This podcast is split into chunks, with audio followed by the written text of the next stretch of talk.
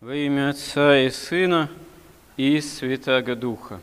Главным евангельским нравственным императивом, побуждением к исполнению является поиск взыскания самого Царства Небесного. Ищите прежде всего Царство Небесного, и все сие приложится вам, говорит Господь. Все сие, Христос же указывает, это то, что ищут прежде всего язычники, что есть, что пить, во что одеться.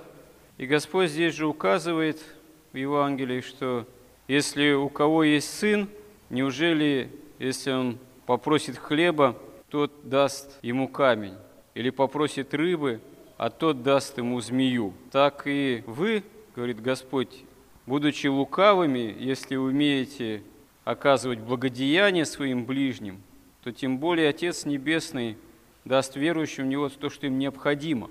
Почему же человек, даже порой считая себя верующим, испытывает некое, если так можно выразиться, недоверие Богу, что тот все может ему дать в плане земного благополучия. Достаточно часто, достаточно часто люди приходят в храм с вопросами, обращаются к священнику, и некоторую часть этих вопросов можно свести к такой формулировке «меня Бог не слышит». Вот я молюсь, молюсь, прошу, прошу, применительно по отношению к каким-то скорбным обстоятельствам, болезням, собственным или близких, или еще каким-то настроением. А Бог меня не слышит, Он не исполняет, не спешит исполнить то, о чем я прошу. На самом деле, такая претензия к Богу, ропот некий даже, они обличают в человеке, который задается такими вопросами, фактически маловерие, неверие, недоверие Богу, как именно исполненному милости, как Отцу Небесному. Происходит это из такого именно нашего же искаженного греховного состояния.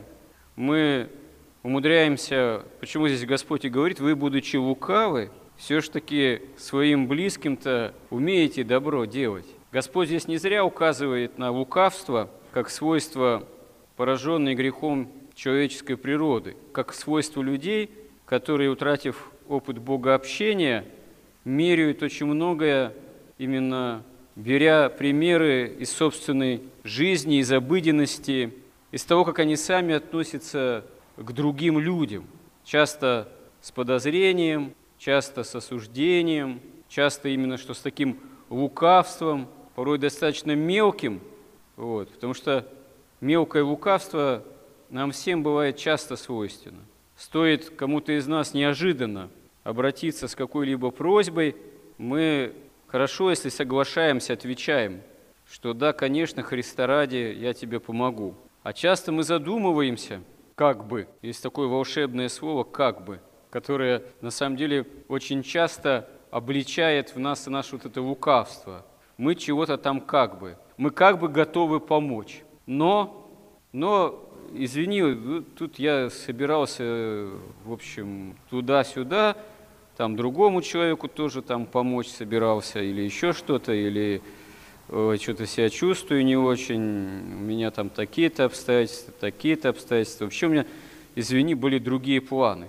Хотя, если разобраться, очень часто эти планы, они пред Богом вообще ничего не стоят. Это следование именно исключительно нашей воли. И вот это свойство лукавить, а не исполнять, спешить заповедь о любви, мы часто начинаем чуть ли не к Богу примерять. Нам кажется, что Бог действует, исходя из какого-то собственного, такого хитроумного, так сказать, промысла, который нам непостижим. Вот. И хотя мы у Бога что-то просим, вот Он не исполняет, Он меня не слышит. Вообще, сама возможность озвучить такого рода фразу, это есть оскорбление промысла Божьего и оскорбление Божьего, можно сказать, величия и милости Божией, полноты божественной любви – Потому что если нам кажется, как мы говорим, Бог нас не слышит, это наша собственная вина, потому что мы так себя ведем по отношению к Богу, вот, что Он и не спешит исполнять наши просьбы, по той простой причине, что эти просьбы для нас же могут быть душевредны, наши желания. Они могут идти против правды Божией. А Господь говорит, что ищите Царство Небесного, Царство Божьего и правды Его. Действительно, искать Царство Божьего и правды Божией – это не просто жить в согласии с собственной совестью, совесть иметь. Потому что, имея совесть, человек часто лукавит и по отношению к самому себе, к собственной совести. Почему есть даже понятие «человек с сожженной совестью». Он сжег ее собственным лукавством пред Богом. И такое бывает. И такое бывает с нами в процессе, если совесть еще не совсем сожжена, но мы упражняемся, стараясь играть с собственной совестью, как голосом Божьим в нас в прятки, так сказать. И искать правды Божией – это на самом деле искать действительно спасение, как бегство от собственного лукавства. Взыскать правду Божию, волю Божию – это вообще задача очень и очень непростая, но и, может быть, самое главное. Потому что правд человеческих много всяких.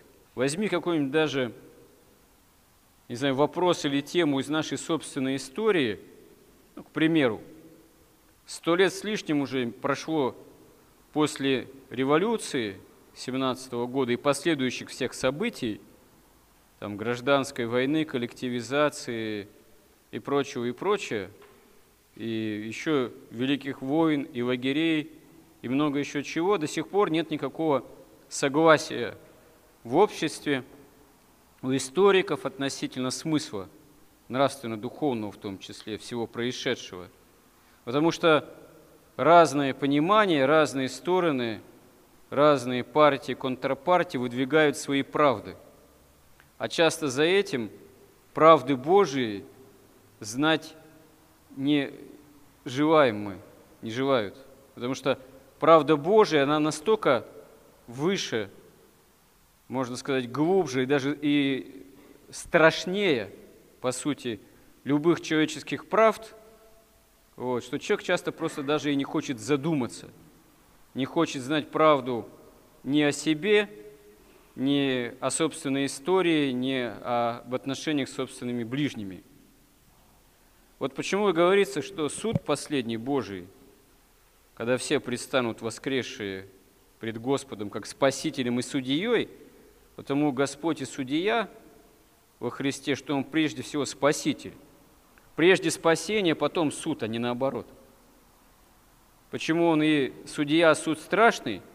Потому что тогда мы действительно всю правду, по меньшей мере, о себе точно узнаем. Сколько бы мы ее не бегали – сколько бы мы, как говорится, лукавили по отношению к себе, вот на страшном-то суде вся правда точно будет ясна абсолютно, потому что это будет уже свет божественной благодати, свет лица Божьего, Христова, все пронизывать своей великой милостью. Только в свете этой милости мы действительно поймем, а сами-то мы были милостивы, а что мы искали? Язычники, да, неверующие во Христа, они главной заботой полагают земное стяжание, земной комфорт, земное богатство. Но если трезво задуматься, даже и не христианину понятно, что все это прах. Потому что какие памятники, богато инкрустированные, дорогущие из какого-нибудь там мрамора, не ставь на кладбище, они э, земное стяжание не оправдывают они в Царство Небесное не вводят. А все равно все этим заканчивается. Ну, кто побогаче, да, на первых аллеях престижных кладбищ. Можно как в музей ходить, там на все это смотреть, любоваться. Вот. Кто э, победнее, там попроще, памятник или крестик, так сказать. Вот. А смысл-то все равно один. Надлежит человеку однажды умереть, а потом суд – и вот суд-то Божий как раз одним из критериев будет иметь критерии евангельские. А один из самых главных евангельских критериев именно то, что ищите прежде Царство Небесного и правды Его, и все сие земное, весь этот достаток, вся эта необходимая для осуществления земной жизни достаточность, она вся дастся Богом. Богу это совершенно несложно – все даровать тому человеку, который прежде всего ищет общение с Ним, ищет спасение во Христе, ищет Царство Небесного.